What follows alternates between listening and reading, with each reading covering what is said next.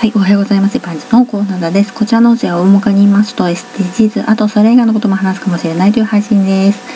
え電力需給の逼迫が懸念されてますし、電気代も高騰だから省エネや節電が必要になってきますよね。皆さん何か取り組まれてますか？今回は不要な照明を消す消灯についてです。えこまめにスイッチを切ったり電気のコンセントを抜くこと、そんなのすでにやってるよって人多いと思います。家のトイレを使用した後に電気を消して出たつもりなのに実はつけっぱなしだったことたまにありますよね。次にトイレを使用する時にあれ？ついてる？となってもしや消し忘れた？ってことは何時間もついてたってこと？なんて思ったりして少し罪悪感感じてしまったりね。そんな時は罪悪感感じない程度に反省して次気をつけていく。そうやってうっかりをなくしていくといいですね。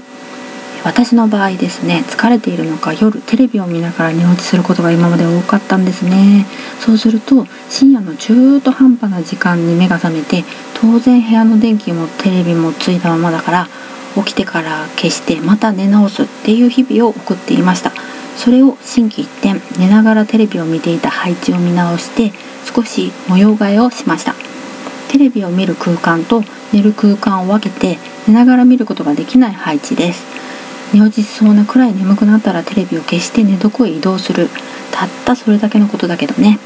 少し工夫するだけで全然違ってくるはずです。ではでは今回この辺で次回もお楽しみに。また聞いてくださいね。ではまた。